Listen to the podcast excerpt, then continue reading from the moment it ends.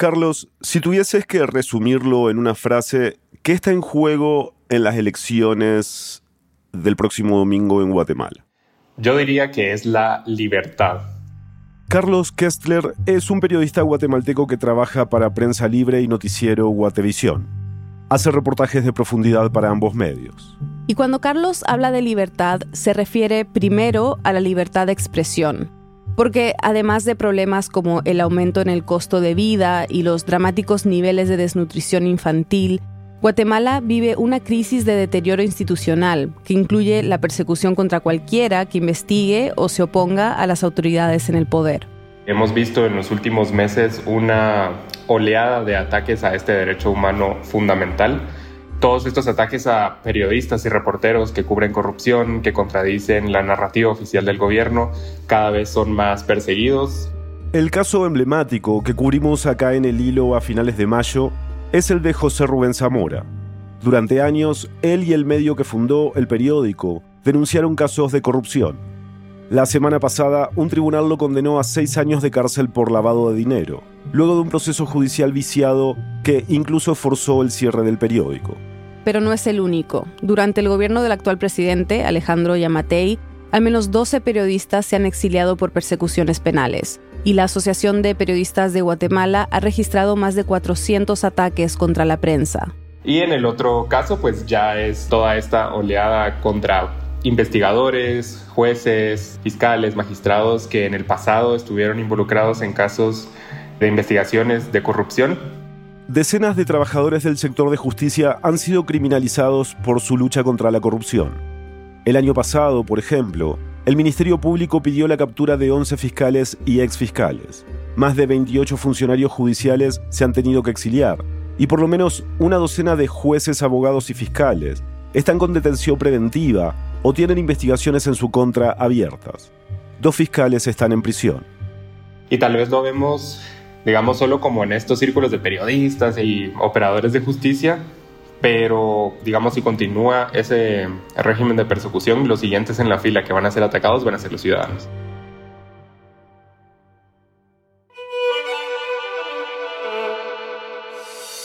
Bienvenidos a El Hilo, un podcast de Radio Ambulante Estudios. Soy Eliezer Budasov. Y yo soy Silvia Viñas. Este domingo hay elecciones generales en Guatemala. Se vota por nuevo presidente y vicepresidente, pero también por alcaldes, concejales y diputados. Hoy la compleja elección guatemalteca. Un país carcomido por la crisis institucional, 22 candidatos presidenciales, una alianza oficialista y un sistema judicial al servicio de la impunidad. Es 23 de junio de 2023.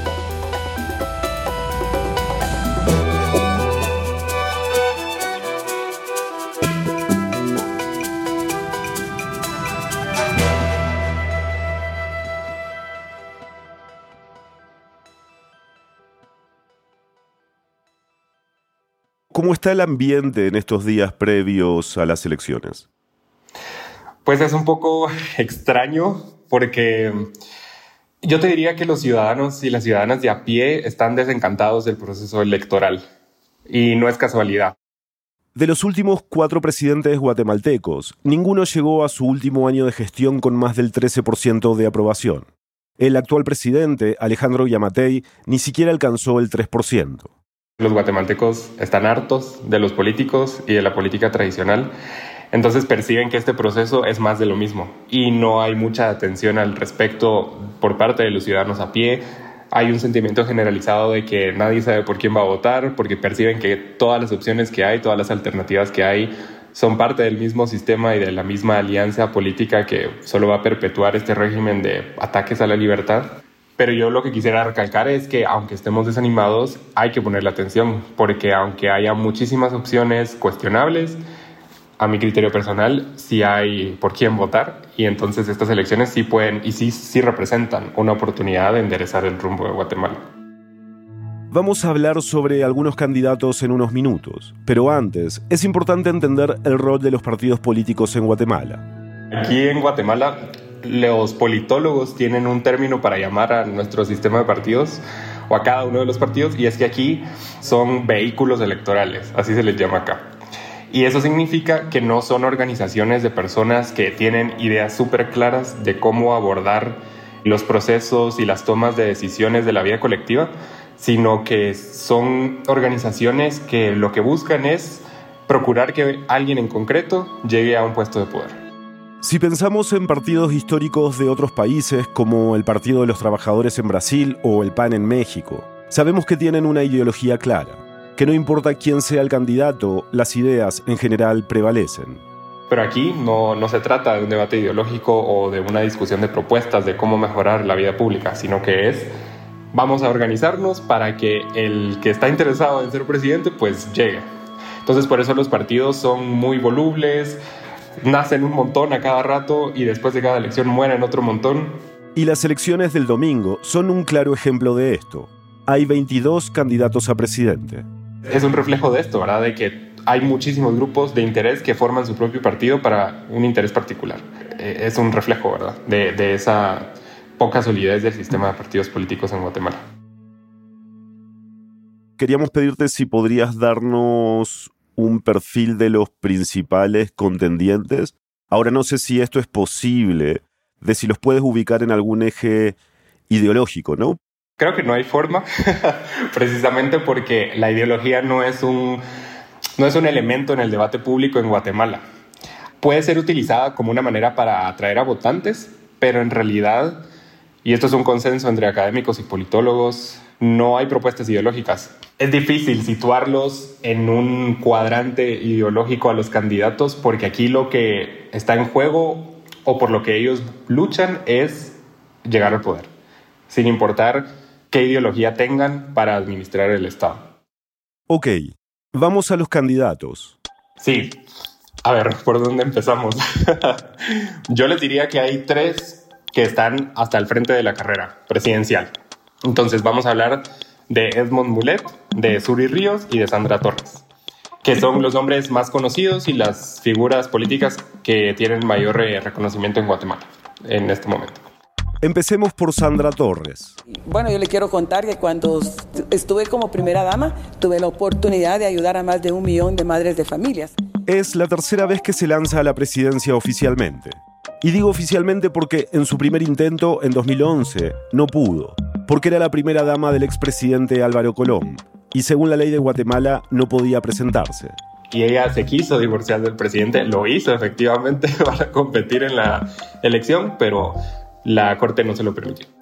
El tema es que ella es eh, muy respaldada a nivel rural, fuera de la ciudad de Guatemala, porque en el gobierno de la UNE, que es el partido de su esposo, que ya falleció, se implementaron muchos programas sociales de ayuda a mujeres que viven en el área rural del país. Sandra Torres coordinaba buena parte de estos programas sociales y gracias a ella se pudieron implementar. Por eso tiene tanto respaldo en estas zonas rurales. Pero Carlos me dijo que en el área metropolitana, en áreas urbanas, hay mucho rechazo hacia ella por haber estado implicada en actos de corrupción. Y un ejemplo en la elección pasada, en 2019, luego de quedar en segundo lugar, fue capturada, fue procesada, estuvo en la cárcel por un caso de corrupción en la campaña del 2015, o sea, la elección anterior a la del 2019, la primera vez que ella compitió por la presidencia.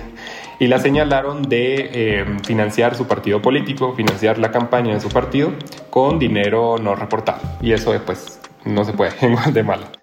A finales del año pasado, una jueza cerró su proceso porque dijo que no había suficientes indicios para llevarla a juicio. Y también es muy rechazada porque se rodeó su círculo cercano, se rodeó de personas de la vieja política, pastores evangélicos y de otras personas con nexos con el crimen organizado, específicamente el narcotráfico. Entonces da, es un poco irónico porque ella viene a proponer cambios y viene a decir que ella es diferente y que con ella los guatemaltecos y las guatemaltecas van a estar mejor, pero al mismo tiempo se rodea de estas personas que los guatemaltecos rechazan. Ok, sigamos con otro de los candidatos que está al frente de la carrera para la presidencia, Edmond Mulet. ¿Cómo se definiría usted mismo? Bueno, yo eh, eh, soy sobre todo una criatura de Dios, soy un hombre temeroso de Dios, creo en la familia, eh, creo en la vida, eh, creo en la libertad. Él es un diplomático de carrera. Él es el guatemalteco que más alto ha llegado en la jerarquía de las Naciones Unidas. Fue secretario general adjunto de la ONU hace unos años. Entonces tiene credenciales profesionales de peso, digamos. Y algún sector de la población lo ve muy bien por eso. Pero tiene dos grandes eh, preguntas o incógnitas que tampoco lo hacen un candidato pulcro y que todo el mundo acepte. Entonces, la primera y la que más le pesa es un señalamiento de haber tramitado adopciones irregulares en los años 80, cuando él era un mero abogado, antes de ser funcionario de la ONU. La fiscalía en esos años lo acusaba de no cumplir con todos los pasos legales para dar un niño en adopción. Supuestamente los registraba como turistas para sacarlos del país y entregarlos a familias extranjeras.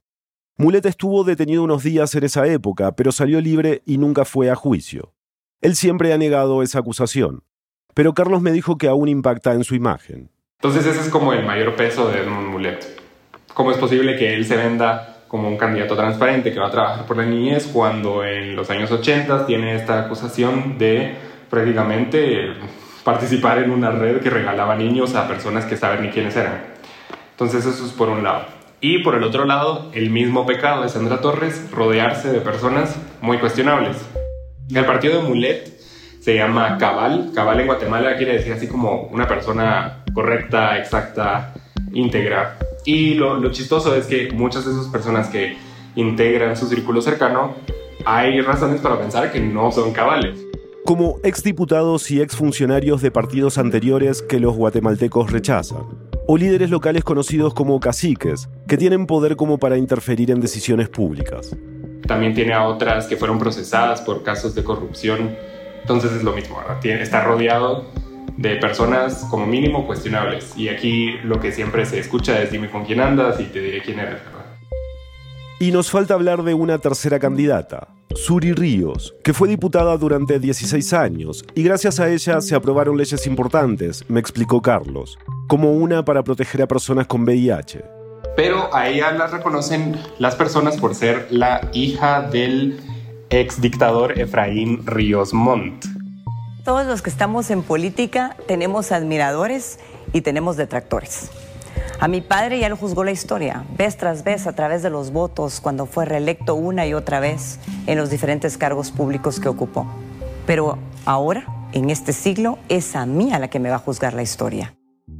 Ríos Montt fue eh, jefe de Estado de Guatemala entre los años 1982 y 1983, en medio del conflicto armado interno del país y él pasó a la historia por su acusación de cometer genocidio contra el pueblo maya Ixchil en esa época. Genocidio en el sentido de pues asesinar, prácticamente intentar exterminar a estas personas bajo el manto de que eran parte de la insurgencia en Guatemala, o sea, la guerrilla. Hay una política en particular que denuncian las organizaciones de derechos humanos. Se llamaba Tierra Arrasada y era quemar literalmente comunidades donde supuestamente estaba la guerrilla. Y dentro de eso, pues se pasaba llevando a personas, ¿verdad? Y así se cometían los asesinatos. En 2013 fue condenado por genocidio. Un tribunal resolvió que él estaba al tanto de esas prácticas eh, violentas durante su gobierno, pero no hizo nada para detenerlas. Luego esa condena fue revertida por de nuevo la Corte de Constitucionalidad y cuando se iba a repetir el proceso, Ríos Montt murió. Entonces él prácticamente murió sin una condena firme por genocidio, pero muchos lo asocian a eso. Entonces Suri Ríos es la hija de él, ¿verdad? Y ella lo defiende, ella niega que hubo genocidio, ella dice que su papá es inocente y genera mucho rechazo en cierta parte de la población por eso. Y también por lo mismo que ya escuchamos sobre los dos candidatos anteriores. Su círculo de personas es muy cuestionable. Carlos me contó, por ejemplo, que uno de sus candidatos a alcalde fue condenado por tráfico de influencias, que el que sería su vicepresidente fue procesado por corrupción en un caso que develó la Comisión Internacional contra la Impunidad en Guatemala, conocida por sus iniciales como CICIG. Es un organismo que creó la ONU para apoyar a instituciones que investigaban casos de corrupción. Fue disuelta en 2019. Dos de sus más grandes aliados, digamos, son exministros del gobierno de Jimmy Morales, que también promovieron la salida de la CICIG o debilitaron las instituciones públicas.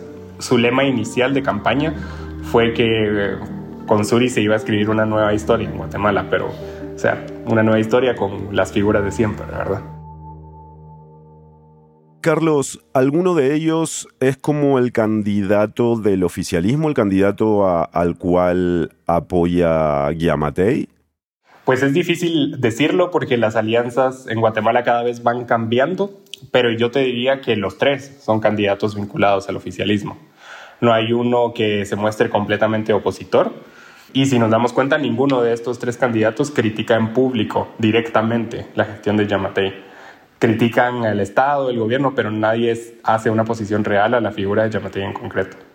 Hay que aclarar que el candidato oficial del partido del presidente es Manuel Conde, pero Carlos me explicó que no es tan reconocido por la gente. Se lanzó antes a la presidencia, dos veces, y en ninguna obtuvo más del 1% de los votos. Según una encuesta de prensa libre que salió esta semana, ahora tiene 5,8% de intención de voto. Cuéntame, ¿qué rol ha jugado el actual presidente Alejandro Yamatei en las elecciones? A ver, en cada elección en Guatemala, lo que se juega entre los funcionarios de turno es estar libres de persecución penal en el siguiente gobierno, porque muy todos salen con acusaciones y señalamientos de corrupción graves. En el caso de Yamatei, tiene acusaciones de financiar su campaña con dinero de sobornos también de aceptar sobornos durante su gestión para beneficiar a empresarios extranjeros. Entonces, por ese deseo que muy probablemente existe de querer salir libre o de querer estar blindado de persecución judicial en los próximos cuatro años cuando gobierne el nuevo presidente, es que habría un interés de que el presidente que queda ahorita sea afín a Yamatei. Entonces, muchos politólogos, muchos académicos le atribuyen a Yamatei como esa mm, jugada para sacar a candidatos opositores de las elecciones y que solo queden estos tres oficialistas o tres aliados a la alianza. Y yo te diría que ese es el rol que él ha jugado, como mover las piezas del tablero para que el resultado de la elección no lo perjudique a él, sino que le garantice protección. Carlos resaltó que estas movidas no las hace solo una persona, sino grupos que hacen pactos y se alían según sus intereses. Entonces, sí, Yamatei está participando en eso, pero además de él también hay empresarios, militares e incluso representantes del crimen organizado. Hay varios casos que reflejan estas movidas de tablero para quitar del medio a candidatos. Un ejemplo es Carlos Pineda. Era un candidato poco tradicional, que primero se hizo conocido por su presencia en TikTok. ¿Qué crees que piensa la inteligencia artificial de por qué Guatemala está sumergida en el subdesarrollo y en la pobreza. Las encuestas más serias lo tenían a la cabeza, pero un ex candidato presidencial puso un recurso legal en su contra en el Tribunal Supremo Electoral. El que puso la denuncia es un hombre que acababa de regresar a Guatemala después de estar en la cárcel en Estados Unidos por lavar dinero y otros delitos. Acusó al partido que postuló a Pineda de no cumplir con una serie de requisitos legales. Y pues le dieron la razón. El tema es que esto es una a todas luces es una artimaña política para dejarlo fuera, porque el mismo Tribunal Supremo Electoral había pasado por alto esos errores que meses después dijo que había. Entonces, si hubiera de verdad un error o una verdadera intención de que la legalidad prevalezca en el proceso electoral, desde un inicio lo hubieran detectado. Otro candidato se quedó fuera porque el Tribunal Supremo Electoral dijo que estuvo haciendo campaña anticipada. Pero el tema es que a inicios de este año el mismo tribunal le había perdonado esa falta y dijo que estaba todo resuelto con el pago de una multa. Pero meses después cambió de decisión y le dijo, mire, no, siempre no, usted hizo campaña anticipada, lo sacamos. Y hasta el día de hoy está fuera. Pero aquí vemos también eso del juego político sucio, ¿verdad? De dejar fuera a quienes no son parte de esta alianza. Y uno podría decir, bueno, tal vez tienen razón, tal vez se hizo campaña anticipada, tal vez la asamblea de Carlos Pineda tenía errores. Bueno, pero, por ejemplo, Suri Ríos, ella, según la Constitución, tiene un impedimento legal para ser candidata por ser hija de un golpista, de Efraín Ríos Montt, y a ella sí la dejaron participar, cuando en 2019 no la habían dejado participar, y ahora sí. O, por ejemplo, Sandra Torres, la otra candidata de la alianza. Su candidato a vicepresidente es un pastor evangélico, y según la ley guatemalteca, ningún ministro de culto puede ser aspirante, y a él sí lo dejaron. Entonces ahí se ve como el doble estándar que hay de para los miembros de la alianza todo y para los enemigos o opositores de la alianza sí les aplico la ley. ¿Cómo calificarías hoy la situación de la democracia en Guatemala? creo que está en el borde del precipicio. No ha caído, quisiera creer que no, pero depende mucho de esta elección si se va al precipicio o no. Y ya tenemos en Centroamérica ejemplos claros de eso, Nicaragua, en El Salvador, independientemente de las opiniones que uno tenga sobre Bukele, hay muchos cuestionamientos también. En Costa Rica ya hay ataques a la libertad de prensa. Entonces son como muestras de que la democracia en Centroamérica está siendo cada vez más atacada y Guatemala está al borde de caer al precipicio. Entonces estas elecciones son una oportunidad para dar pasos para atrás y retomar el rumbo o caer al vacío y ahí va a ser más difícil corregir el rumbo. Después de la pausa hablamos con David Gaitán, ex integrante de la CICIG, la Comisión Internacional contra la Impunidad, y uno de los abogados que ahora enfrenta persecución judicial por su lucha contra la corrupción. Ya volvemos. Cada episodio del Hilo abre un espacio para la conversación. Leemos cada comentario que nos compartes en redes sociales y tomamos en cuenta tus sugerencias de temas. Si aún no nos sigues, recuerda que estamos en Instagram y Twitter como arroba el hilo podcast. Allí podrás encontrar materiales complementarios al episodio y otros contenidos sobre las noticias más importantes de América Latina. Recuerda, arroba el hilo podcast en Twitter e Instagram. Estamos de vuelta en el hilo. Como les contamos en el segmento anterior, la CICIG se creó para acompañar y fortalecer al sistema de justicia en Guatemala. Y establecer mecanismos de disminuir la impunidad que impera en el país, ya que los niveles de impunidad son altísimos. Entonces suscribe este acuerdo con Naciones Unidas. Él es David Gaitán, abogado guatemalteco, defensor de derechos humanos y exintegrante de la CICIG. Esta comisión empezó a trabajar en 2007 y estuvo 12 años en el país, hasta su disolución en 2019, de la que vamos a contarles más adelante. En la CICIG trabajaban funcionarios nacionales e internacionales. David era uno de los que llevaban adelante los litigios. Uno desde fuera se pregunta, ¿por qué se tuvo que crear esta comisión en primer lugar, ¿no? ¿Y qué nos dice sobre la situación en Guatemala que la ONU haya creado este organismo?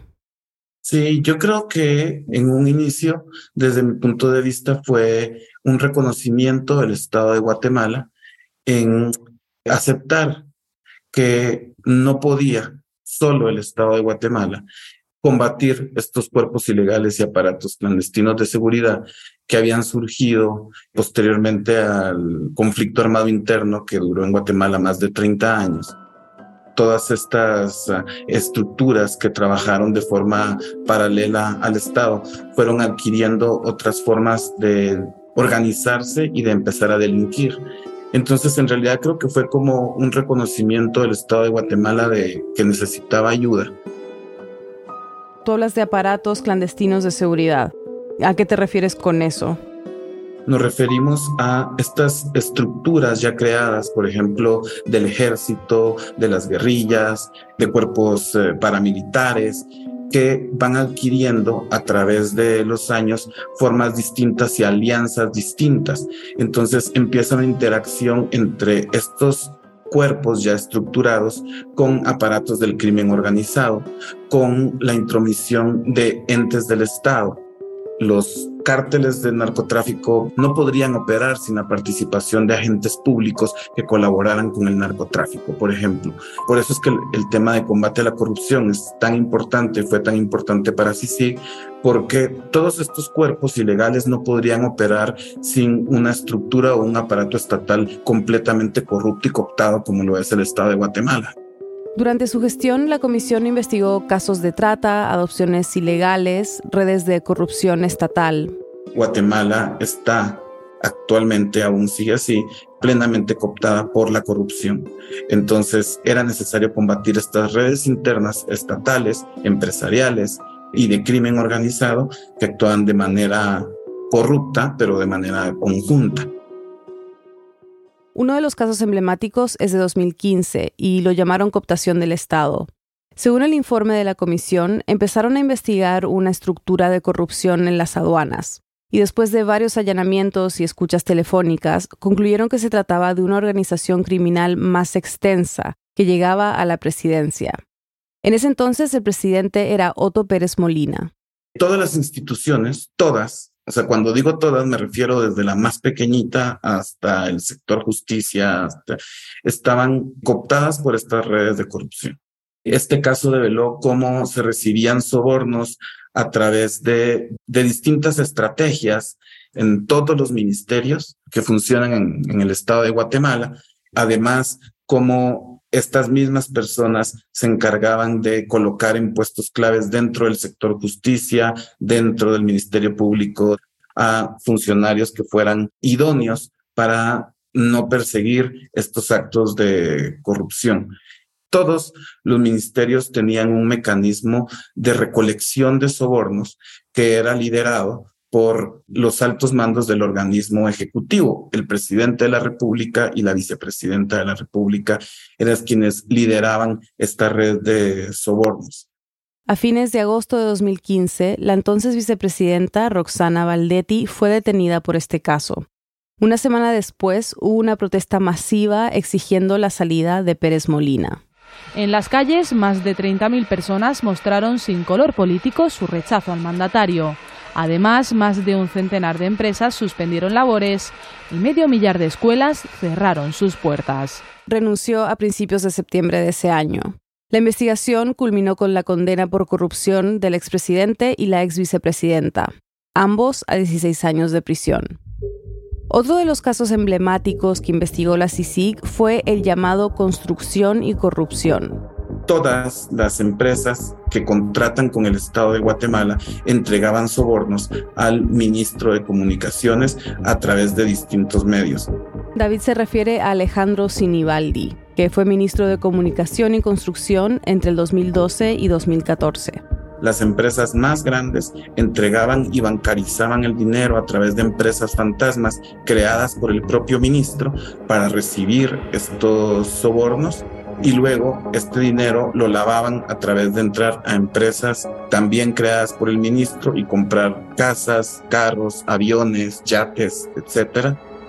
Con esta investigación también se reveló que empresas más pequeñas, como las que se encargaban de limpiar las carreteras, pagaban con sobornos en efectivo y las personas que trabajaban con el ministro guardaban ese dinero en cajas fuertes en estos bienes que el ministro había comprado. Y finalmente podemos decir que este ministro del que estoy hablando, el ministro de Comunicaciones, su aparente oposición política eran quienes elegían a la Corte Suprema de Justicia, Cortes de Apelaciones, Corte Suprema de Justicia que actualmente continúa en el desempeño del cargo de manera ilegítima y eran ellos quienes colocaban a estas personas en los puestos, pues obviamente para generar y ganar impunidad. Mientras contabas todo esto, yo pensaba cómo reaccionaban las personas que ustedes descubrían que estaban involucradas en esto, ¿no? ¿Cuál, fue la reacción de estos políticos al trabajo de la CICIG? Bueno, yo creo que la ciudadanía, la población y las personas que eran acusadas pasaron por distintas etapas de aprobación o de desaprobación del trabajo de CICIG mientras la CICIG se encargó de perseguir a funcionarios públicos, todo con CICIG estaba bien, ¿no? Era aplaudida, era la institución más importante, pero cuando CICIG empezó a tocar aquellos poderes que gobiernan el país como altos empresarios, como las cúpulas empresariales, entonces la percepción respecto de CICIG fue cambiando porque existía una amenaza y creo que todos en Guatemala nos empezamos a dar cuenta que todos teníamos un tío, un hermano, un papá, un familiar que estaba involucrado en actos de corrupción.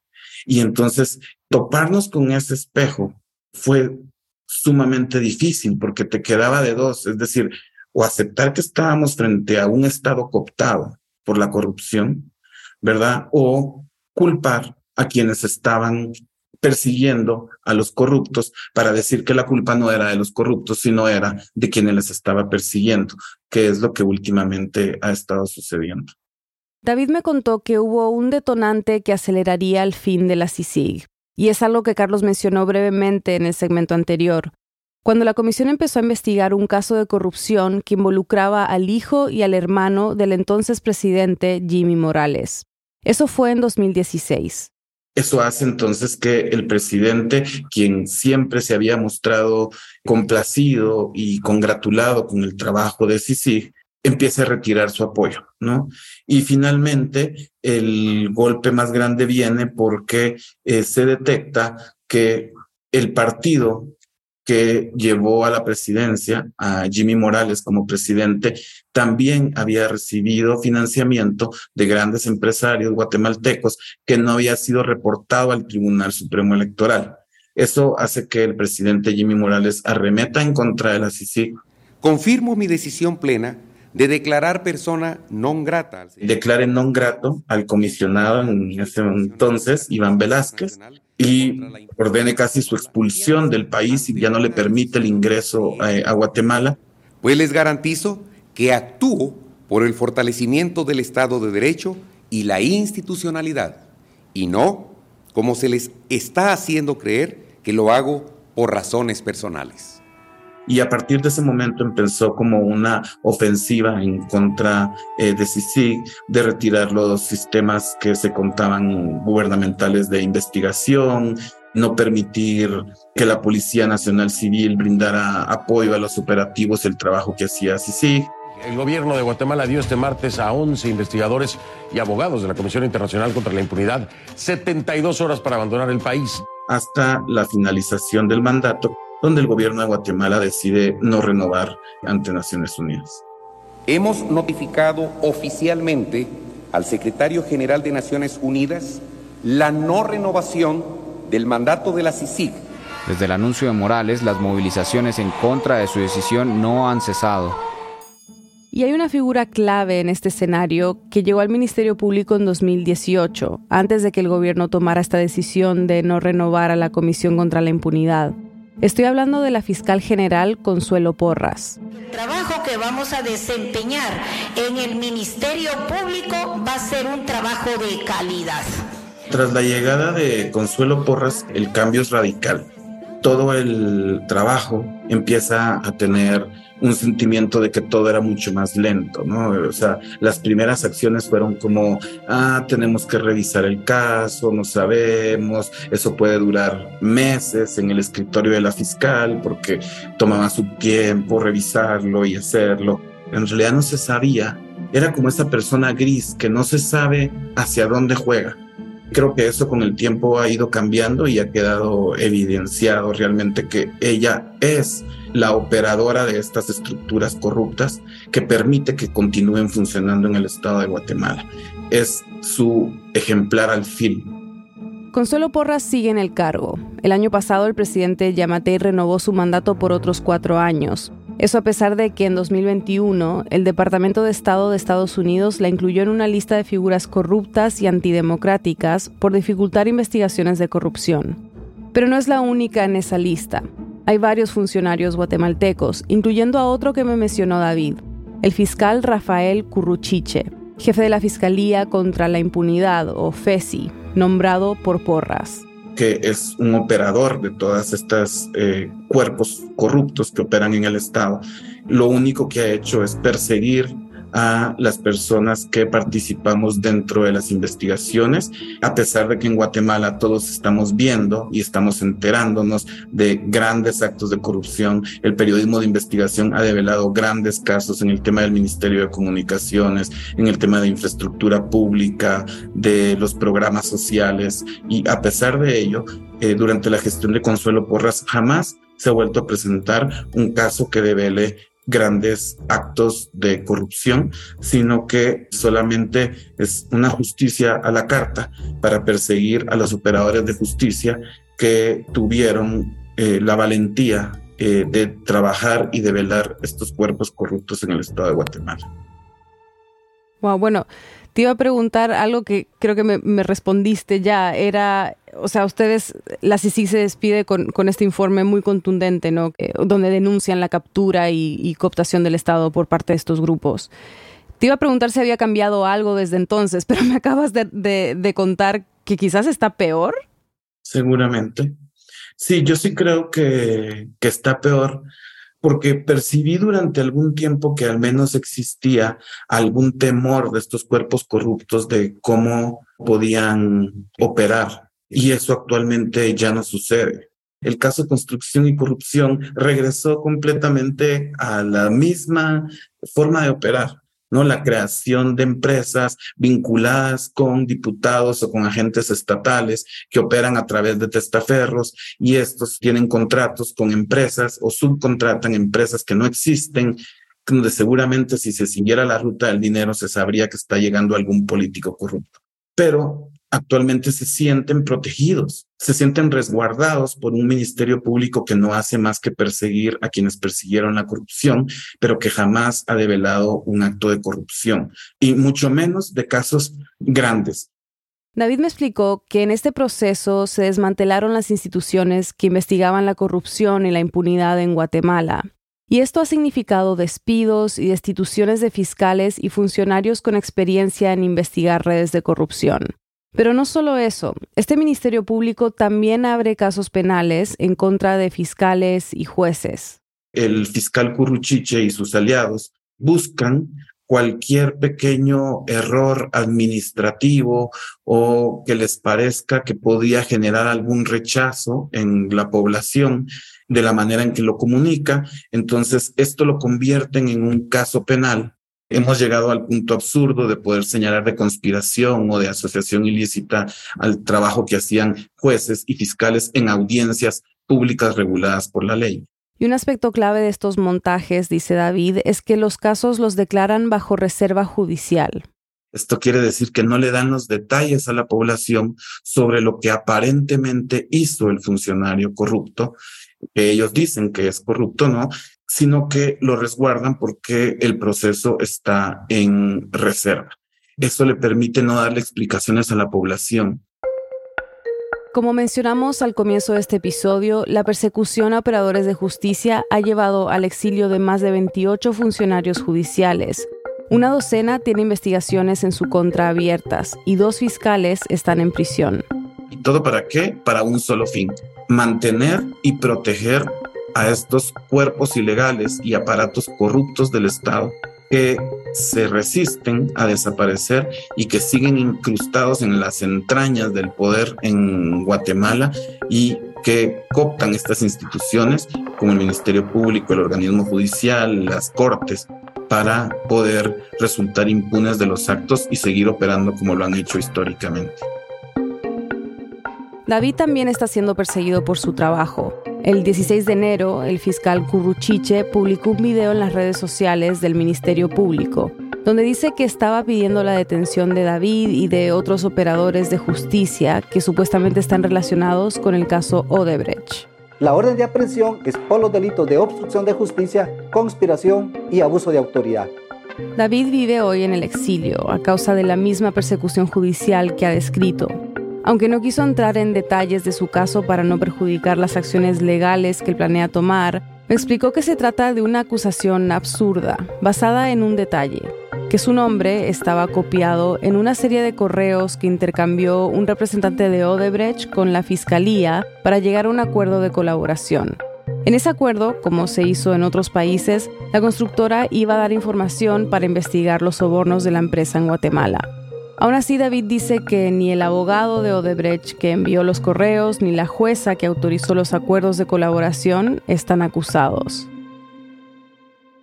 Esto se ha ido extendiendo no solamente para operadores de justicia, sino para aquellas personas que les resulten incómodos a este sistema. Entonces, si un un diputado, una diputada, no me agrada, está haciendo demasiada fiscalización, está diciendo, eh, señalando actos de corrupción del gobierno, entonces lo que hago es procesarlo judicialmente. ¿Verdad? Y todos estos casos avanzan de manera muy rápida, mientras que todos los casos que tienen relevancia para el Estado de Guatemala, las extorsiones, los delitos contra la vida, ¿no? O sea, esos están rezagados, esos no avanzan, pero avanzan de manera muy rápida los casos en contra de periodistas. Hemos llegado al colmo donde el actual FESI está persiguiendo a periodistas por sus notas periodísticas. O sea, esto es el colmo de la democracia en Guatemala. Y esta situación, como escuchamos en el segmento anterior, también afecta a los candidatos que incomodan al actual gobierno. Recordemos que, por ejemplo, a Carlos Pineda, que lideraba las encuestas, se le anuló su candidatura presidencial por la vía judicial. Entre enero y mayo, cuatro candidaturas a la presidencia fueron anuladas por el Tribunal Supremo Electoral o la Corte Constitucional. Independientemente que uno esté de acuerdo o no con estos candidatos, simple y sencillamente tenían el derecho constitucional de participar y que fueran las personas quienes les eligieran. Pero hasta en eso se ha visto involucrado la actual FESI, pidiendo al Tribunal Supremo Electoral que no inscriba a determinado candidato, cuando no es función del Ministerio Público en ningún sentido emitir este tipo de, solicitudes.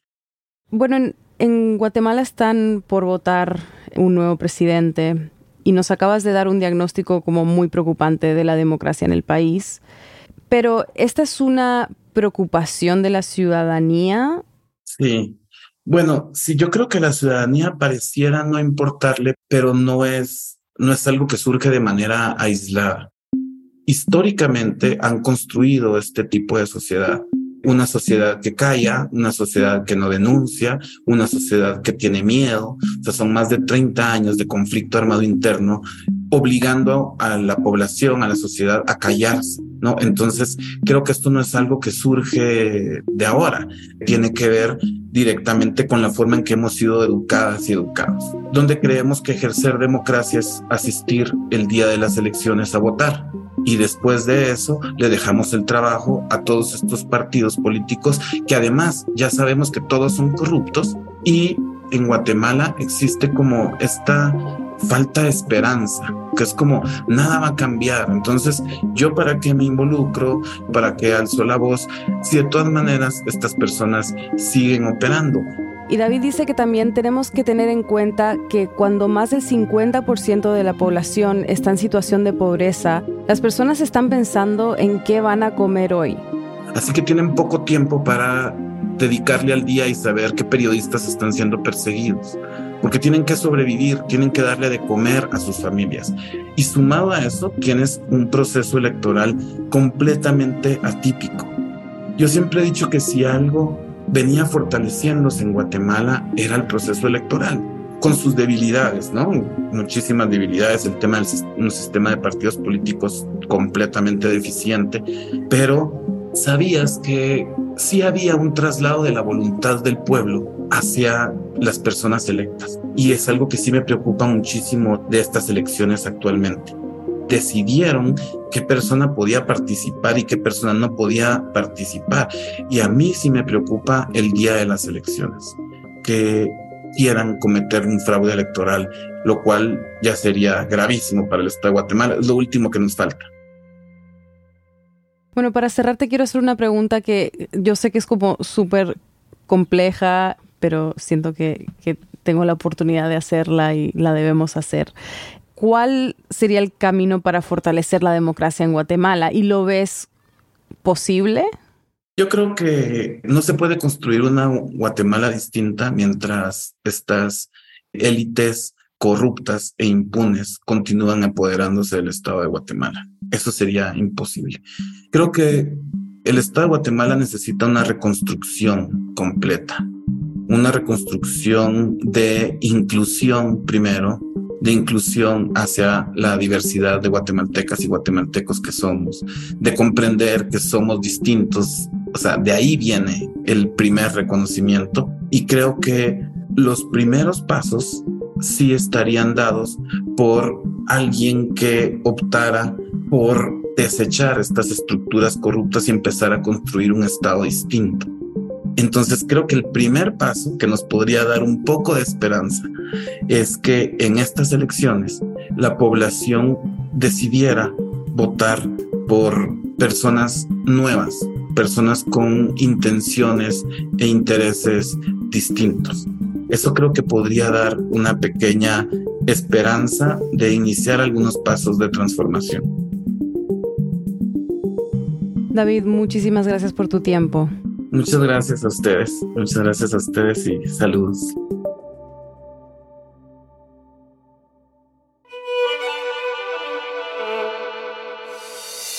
Este episodio fue producido por Silvia y por mí. Lo editaron Silvia y Eliezer. Bruno Celsa hizo el fact-checking. La mezcla, el diseño de sonido y la música son de Elías González. El resto del equipo del hilo incluye a Daniela Cruzat, Mariana Zúñiga, Denis Márquez, Samantha Proaño, Paola Leán, Laura Rojas Aponte, Juan David Naranjo Navarro, Elsa Liliana Ulloa y Camilo Jiménez Santofimio. Daniel Alarcón es nuestro director editorial. Carolina Guerrero es la CEO de Radio Ambulante Estudios. Nuestro tema musical lo compuso Pauchi Sasaki. El Hilo es un podcast de Radio Ambulante Estudios. Si valoras el periodismo independiente y riguroso sobre América Latina, te invitamos a unirte a nuestras membresías. Al donar, estarás contribuyendo directamente a que el hilo siga reportando sobre nuestra región. Visita el hilo.audio slash apoyanos. También puedes seguirnos en redes sociales, recomendar nuestros episodios y suscribirte a nuestro boletín de correo. Yo soy Nausica Palomeque. Gracias por escuchar.